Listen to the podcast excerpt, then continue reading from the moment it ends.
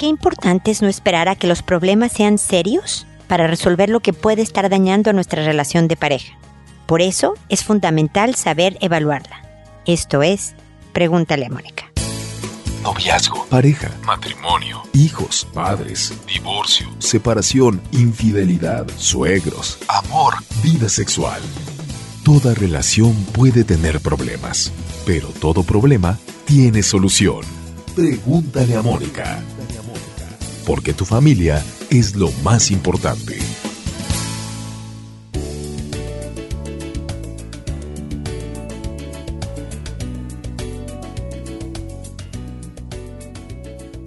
Bienvenidos amigos una vez más a Pregúntale a Mónica. Soy Mónica Bulnes de Lara, como siempre, feliz de encontrarme con ustedes en este espacio que habla de nuestra relación de pareja, de cómo saber cómo estamos.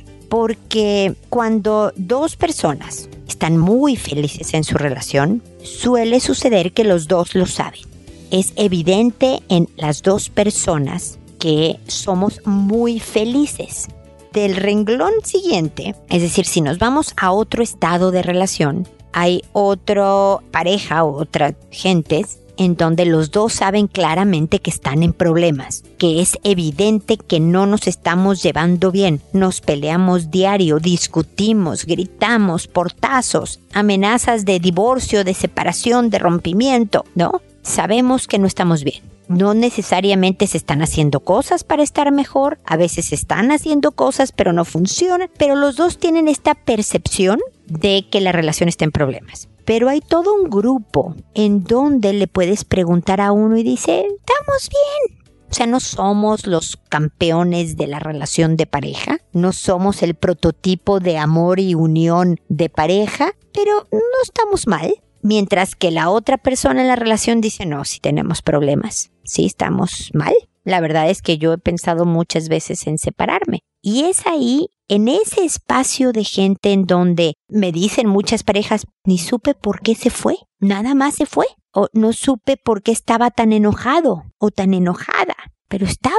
Es a esas a las que yo les quiero hablar, porque las que están bien pues no me necesitan, ¿verdad? Sigan disfrutando de su amor, me parece fantástico. Los que están muy mal, por favor, entren en acción, en acción efectiva, hagan lo que funciona. Escuchen, pregúntale a Mónica, vayan a terapia, de verdad hay muchas maneras de mejorar la relación antes del rompimiento. Pero a los que quiero enfocar el día de hoy mi mensaje es a todos estos que perciben que las cosas no están tan bien, pero que prefiero no ahondar en el tema porque entonces me comprometo a la acción. Esa es la impresión que da.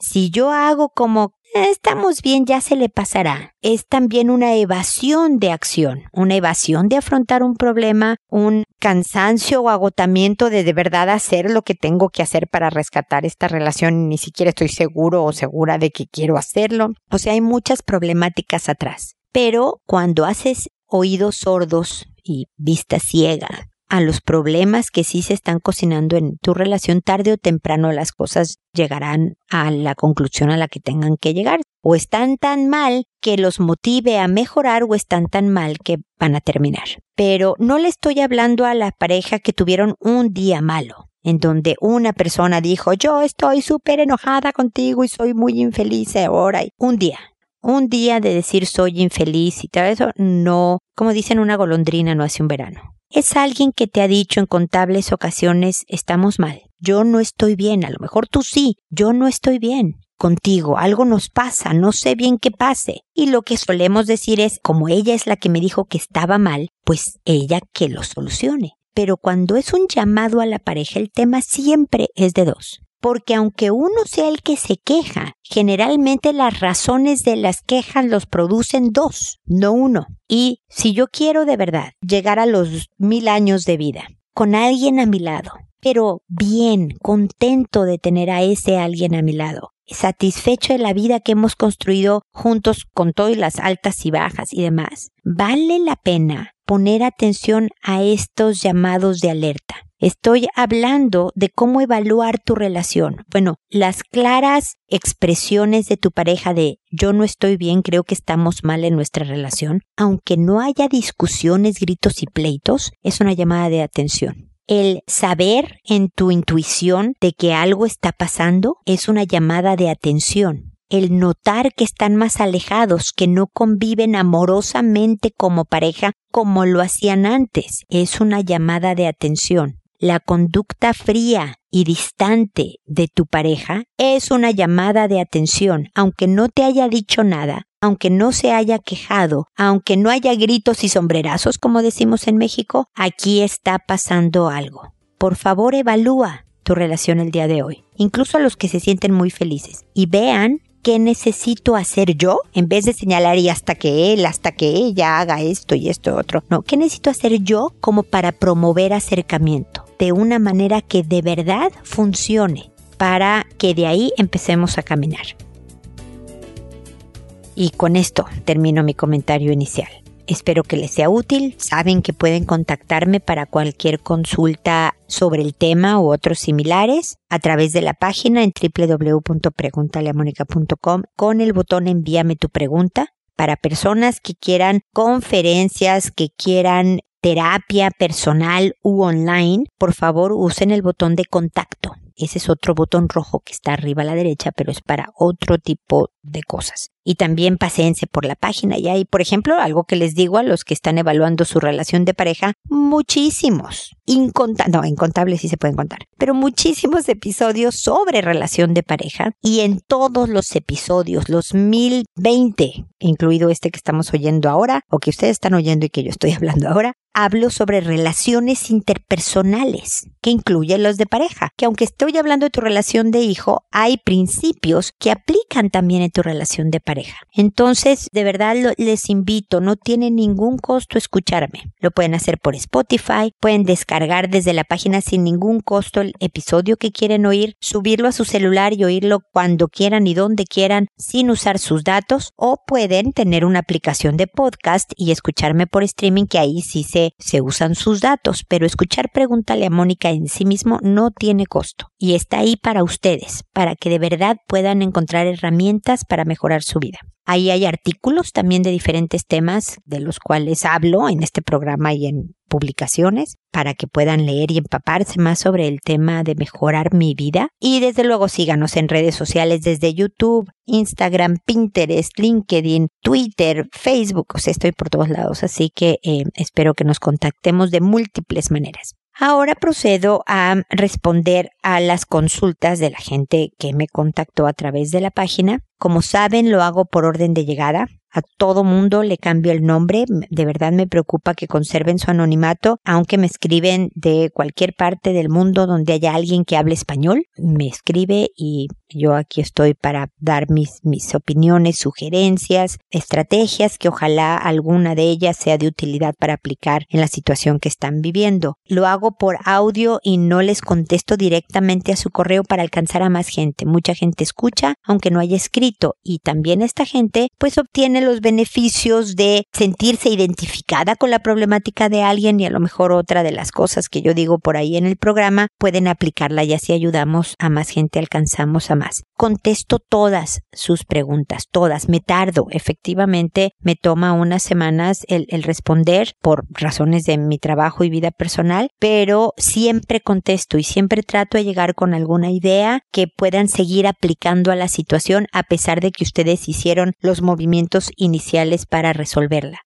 Así que por favor me pueden escribir cuantas veces quieran. Tengo gente que me ha escrito literalmente por años, lo cual me llena de, gusto. Ya siento que nos conocemos sin habernos visto nunca las caras. Así que, que me pueden consultar para diferentes temas en diferentes momentos. Siempre mientras Dios me preste vida y sentido común, voy a estar acá. En el momento en que empiece a ver que digo tonterías, me despediré de ustedes. Pero aquí estoy para apoyarlos, para acompañarlos y de verdad para ofrecerles todo lo que en lo que me preparo y de lo que vivo para, para hacerles de utilidad. Bueno, sin más rollo, me voy primero el día de hoy con Boris, que me dice, Fui trailero muchos años y esa vida me gustaba, pero lo dejé por mis hijos. Pero me gustaba tomar los pericos, ya fueran Acelix, peyote y fumar la droga cristal, y esta última la volví a consumir. Y mi esposa ya se dio cuenta y me declaró adicto pero yo sé que la dejo y no la uso en unos cuatro años, pero ella ya me perdió la confianza y sí la sigo usando. Dime cómo dejarla, pero yo la uso porque me la paso durmiendo y no me gusta. Obvio, la dejo y yo creo que la desintoxicación me quita, como no tienes idea, todas las fuerzas que no me puedo levantar en días y me la paso durmiendo por más de cinco días. ¿Qué hago? No quiero perder mi familia. Mira, Boris, si no quieres perder a tu familia, no hay más dejarla, la droga de Boris. Yo sé que hay muchas razones por las cuales la gente dice que usa drogas, ¿no? Tú me dices que es para mantenerte despierto, porque sí, las drogas aceleran pero realmente es un químico increíblemente dañino para tu salud mental, física y emocional, y familiar evidentemente también, y que trae consecuencias no siempre beneficiosas. Puedes estar despierto, pero altera otras, otros sentidos, otras formas de funcionar de manera que puede hacer más daño que bien sobre todo, por ejemplo, tú me dices que eras trailero y, de verdad tuviste tú y los que te rodeaban muchísima suerte en no ocasionar algún tipo de accidente de tráfico porque, como te digo, las diferentes drogas, el alcohol y todas las que mencionas, alteran los sentidos y en la alteración de sentidos uno puede tomar una mala decisión al volante y como se ha visto en incontables ocasiones, causa accidentes pues fatales muchas veces, ¿no? En el momento de la desintoxicación vas a sufrir lo que se llama, o ya lo has sufrido, evidentemente, el síndrome de abstinencia en donde sientes esta debilidad, este agotamiento, este sentir que te mueres en ocasiones, sudoraciones, vómitos, reacciones espantosas del organismo a veces, y que te la pasas durmiendo por más de cinco días después de haber salido de la etapa de desintoxicación, del que pasas y superas el síndrome de abstinencia, que se le llama, puedes retomarte como persona. Si tienes algún tipo de condición extraordinaria, mi querido Boris, en donde tú tienes más sueño que el común de las personas, hay médicos dedicados a poder pues recetar cierto tipo de medicamentos, no drogas alucinógenas ni demás, que te ayudarán a mantenerte más despierto, más ágil mentalmente hablando pero estoy segura de que nada más el recuperar, el tomar control nuevamente de tu salud física va a causar un nuevo repunte de energía, de vigilia, de, estar despierto, de sentirte mejor y sobre todo la enorme satisfacción de haber recuperado a tu familia. Ese es el motivador principal para sentirse vivo y con pila para, para enfrentar el mundo sin necesidad de ayudarte con drogas. El que tú uses drogas, Boris, es solo un síntoma de algo, de algo que traes atrás. Y por lo tanto, sobre todo cuando tú ya tienes tanto tiempo enganchado con el tema de las drogas de diferentes tipos, incluso el alcohol, vale la pena algún tipo de terapia al respecto, el apoyo de alguien más, de algún especialista. Muchas veces Alcohólicos Anónimos es una muy buena terapia de grupo de gente que pasa lo mismo que tú y que la reunión semanal y toda la metodología de Alcohólicos Anónimos ha de verdad sacado por muchísimos años a mucha gente. Boris, no tiene costo Alcohólicos Anónimos, hay siempre una cerca del lugar donde trabajas o vives, una asociación de Alcohólicos Anónimos, y si de verdad no quieres encontrarte solo y además para consolarte caer en el mayor uso de drogas que finalmente te autodestruyan, por favor toma acción, Boris.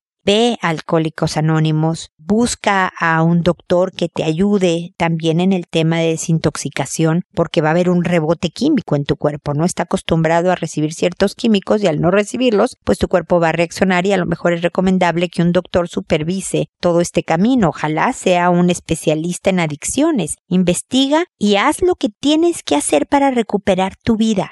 Si dejaste de ser trailero por amor a tus hijos, quiere decir que estas personitas tienen un peso gigantesco en ti. Y me parece apenas lógico, porque de verdad los hijos es lo que nos da continuidades, es de lo que más queremos, es lo máximo en la vida y que y ellos son un gran motivador. Utiliza la motivación que te dan tus hijos y no perderlos y apóyate en los tratamientos que te sugiero para salir adelante. Ojalá me vuelvas a escribir diciéndome qué has hecho, cómo vas, qué opinas de lo que te digo y que yo pueda acompañarte en este camino rumbo a quitarte de encima todo químico que tu cuerpo no necesita para salir adelante y que me puedas decir cómo te has sentido con respecto a esta nueva liberación hacia vivir más naturalmente, ¿ok? Espero que sigamos en contacto.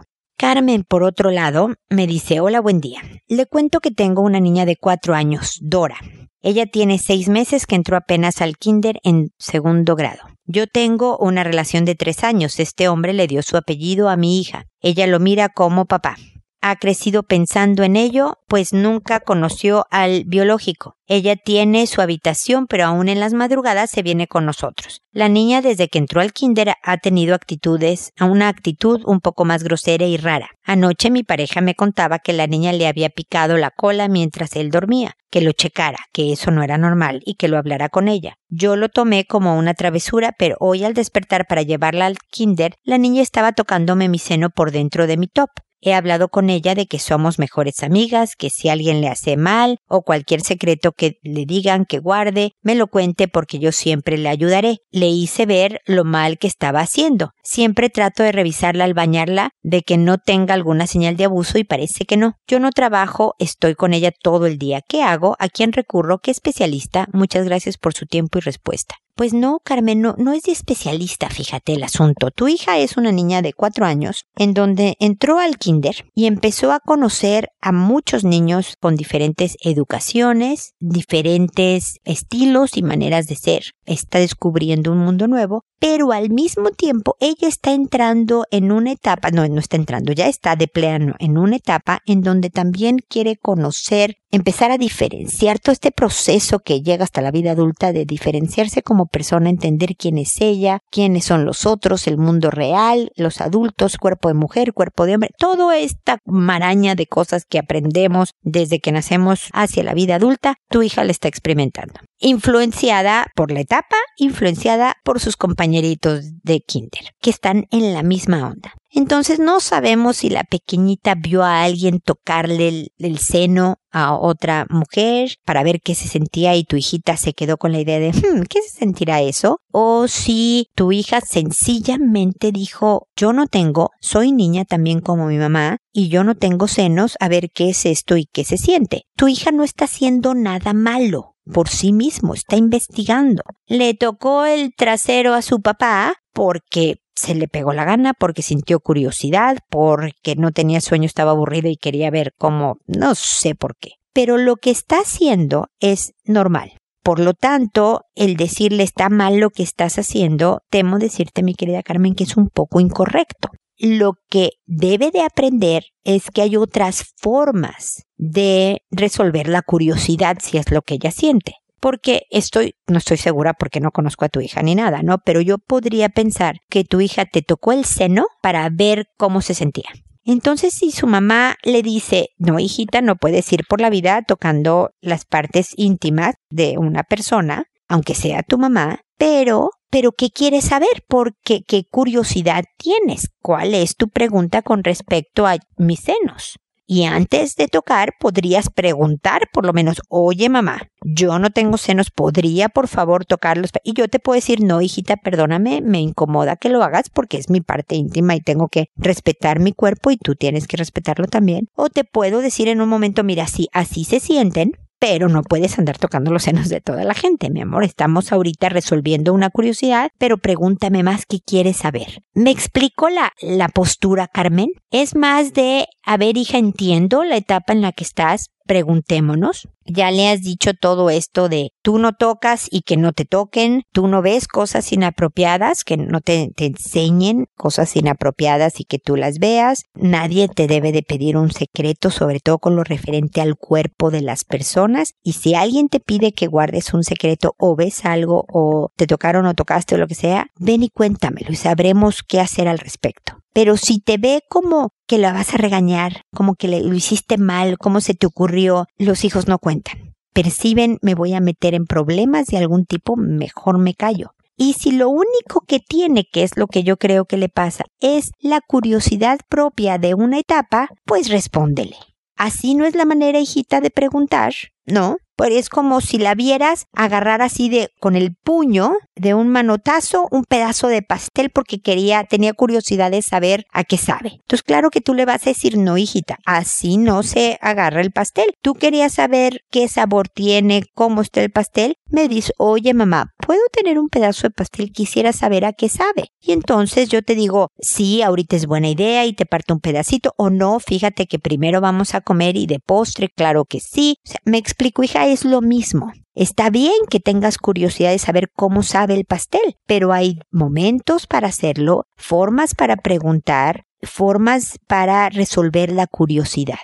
Entonces, esa es mi perspectiva, mi querida Carmen. Estoy segura de que ya, como me lo dices, has hablado con ella y una serie de cosas, pero yo quisiera ahora agregar esta perspectiva porque vas a tener, espero, muchas conversaciones con tu hija y vas a tener muchas situaciones en donde ella decida tomar una mala decisión sobre la forma en la que quiere hacer algo porque solo tiene cuatro añitos, ¿no? Va a pasar muchas veces, a lo mejor, no sé, la primera vez que tenga novio y la vea sentada en una posición poco prudente para, no sé, chicos adolescentes. Que tú le digas, no, en mi casa, mira, la cosa es así. Nuevamente, con cariñosa firmeza, es decir, con cariño, tranquilidad y todo, pero muy clara en esto se hace de esta manera, no de esta otra, no hay manera que yo acepte estas otras metodologías, es como se manejan los temas tanto de sexualidad como de cualquier cosa en la casa. Cariñosa firmeza pero incluso en momentos en que tú te sientas preocupada, asustada y demás, tienes que actuar para aparentar tranquilidad y poder dar esta impresión a tu hija que abra los canales de comunicación, ¿ok?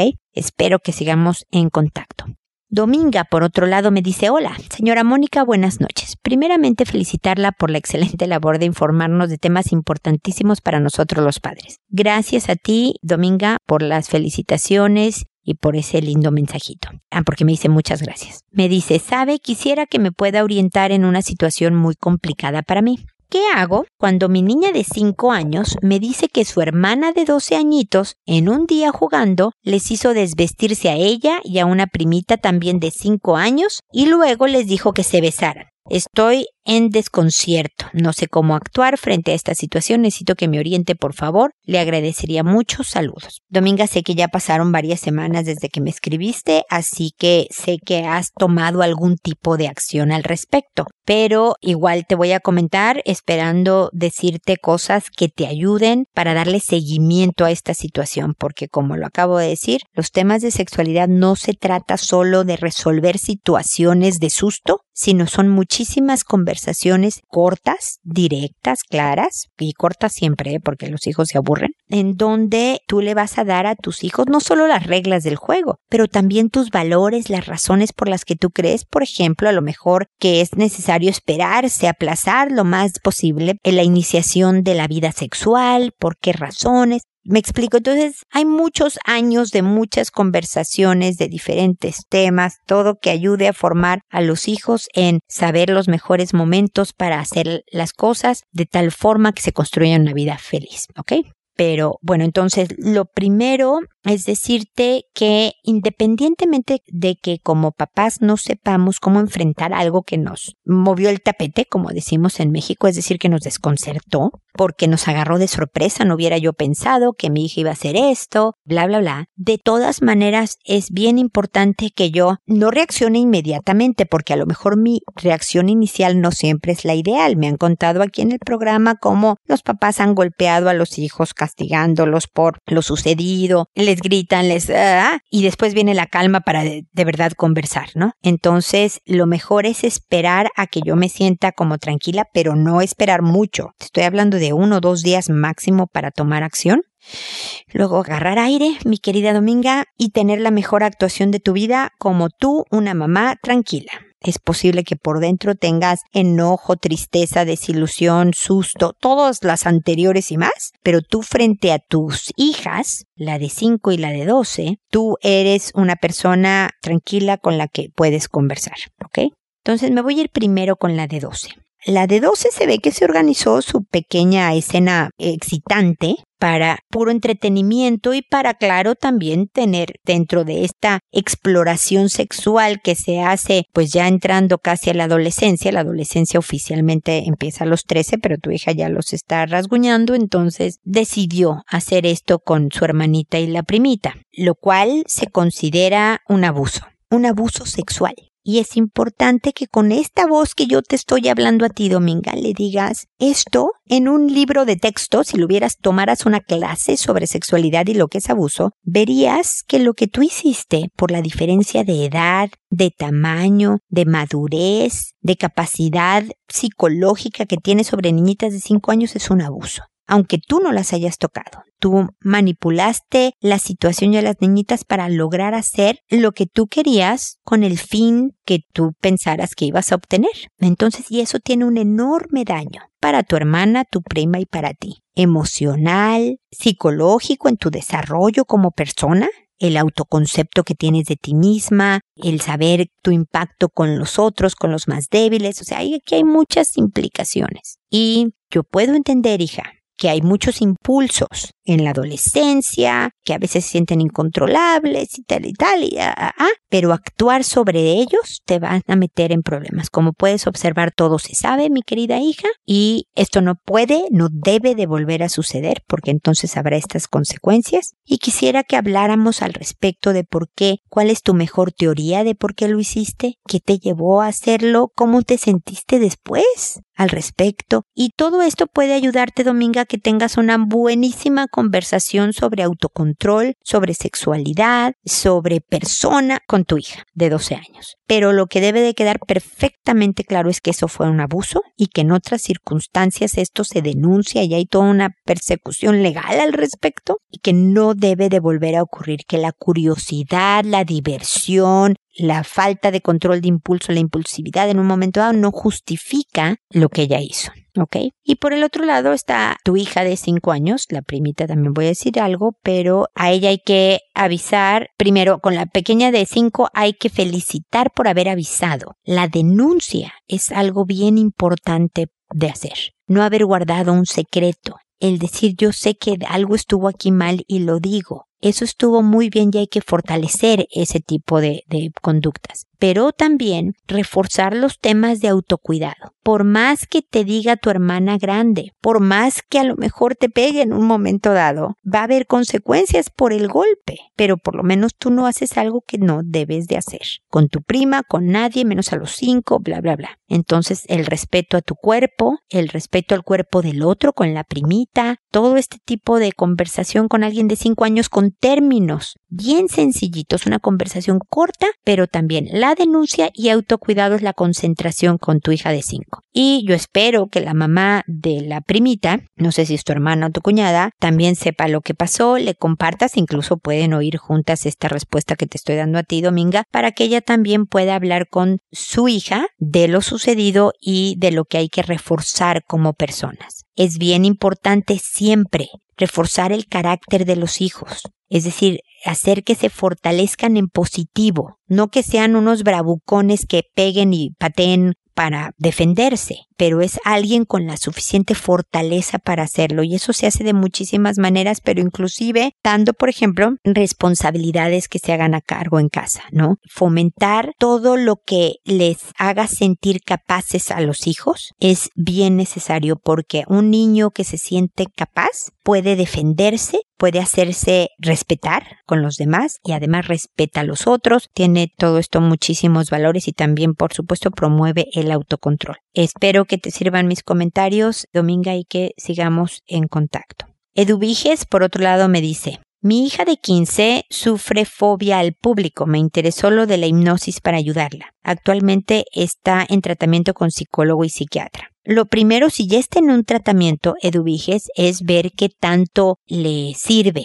para la fobia al público, ¿no? Es bien importante que se mantenga con un solo tratamiento a la vez, sobre todo si está ya con psicólogo y psiquiatra, o sea, ya tiene a dos especialistas a su cargo, estas cosas suelen tomar algún tiempo, sobre todo si ya estamos a un nivel de fobia, no de solo ansiedad ante el público, sino ya a nivel fobia, entonces si toma algún tiempo hay que tener un poco de paciencia, hay que ver los avances y ver si efectivamente el tratamiento está funcionando. Si no es así, ya pueden buscar otras alternativas o definitivamente un tratamiento psicológico también. La, la terapia cognitiva conductual es muy útil para los casos de fobia, hay especialistas con esta orientación, hay especialistas, psicólogos especialistas en fobias, que son de verdad muy eficientes y desde luego la hipnosis ha demostrado que en cierto rango de efectividad, no es al 100%, no la cura en todos los casos, mentiría si te, te digo que así es, Eduviges, pero para ciertos perfiles de personas la hipnosis es bien útil y suele solucionar las cosas. Desafortunadamente yo no tengo, no sé dónde, dónde vives exactamente, pero además aunque supiera dónde vives, no tengo el, yo no tengo contacto con ningún especialista en hipnosis para fobias. Entonces, perdona que no pueda darte un dato específico. Hay maneras de ir empezando a preguntar. Incluso, por ejemplo, en clínicas de hospitales, hay veces que saben de ciertos especialistas en métodos alternativos y puedes ir preguntando y preguntando. Se llega a Roma, como dicen en mi tierra, ¿no? Preguntando se llega a Roma. Tú sigue investigando qué vas a dar con la persona, pero ojalá, de verdad, mi mejor deseo es que este tratamiento en el que ya está, de verdad vaya habiendo eh, avances, que tu hija esté mejor y que salga de esta terrible situación de tener una fobia al público. Espero que todo vaya bien con tu hija y tú y que podamos seguir en contacto. Gracias, Edu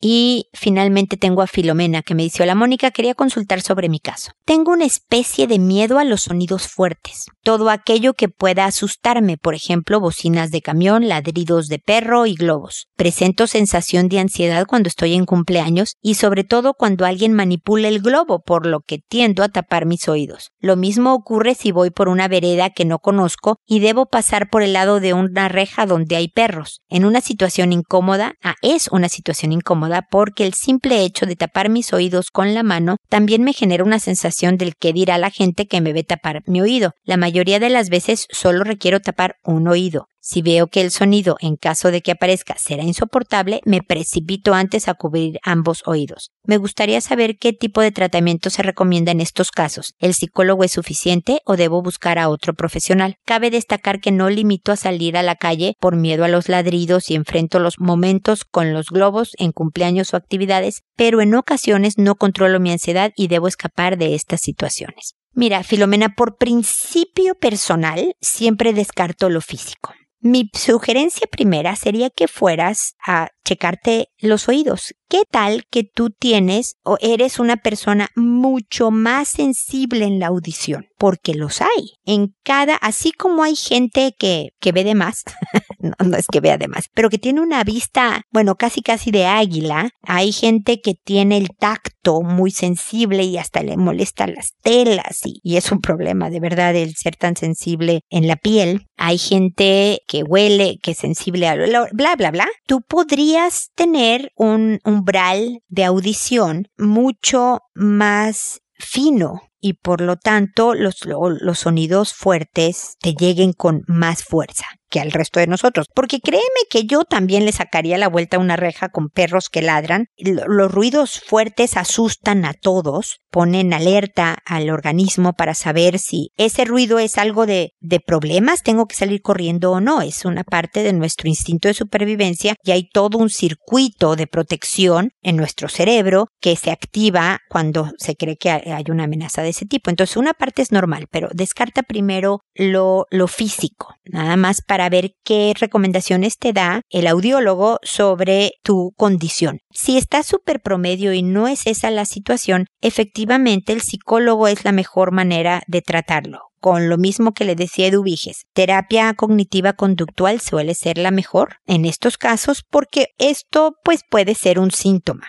Me da mucho gusto que no dejes de hacer las cosas a pesar de que sabes que va a haber ruido. Me preocupa que si evites o escapes en las situaciones en donde la ansiedad te gana, porque cuando le hacemos caso a la ansiedad y nos vamos, a veces fortalecemos el miedo o la aversión que tenemos, la hacemos más fuerte. Por lo tanto, es importante que puedas atacar este problema lo antes posible para que no crezca y puedas tú manejar mejor esta reacción que tienes natural, pero sí desproporcionada, a lo mejor en algunas ocasiones, a los ruidos fuertes. No es algo, como tú me lo dices, realmente de urgencia porque sigues funcionando en el mundo, pero, pero es bueno que lo hayas notado y que tomes acción, mi querida Filomena. Así que primero el audiólogo sería mi recomendación y después el psicólogo y ojalá nos cuentes cómo, cómo va la cosa en el manejo de esta aversión a los sonidos fuertes y que me cuentes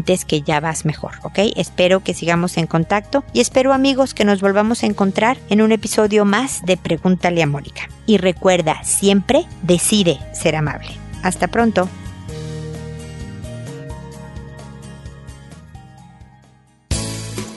¿Problemas en tus relaciones? No te preocupes, manda tu caso, juntos encontraremos la solución www.preguntaleamónica.com. Recuerda que tu familia es lo más importante.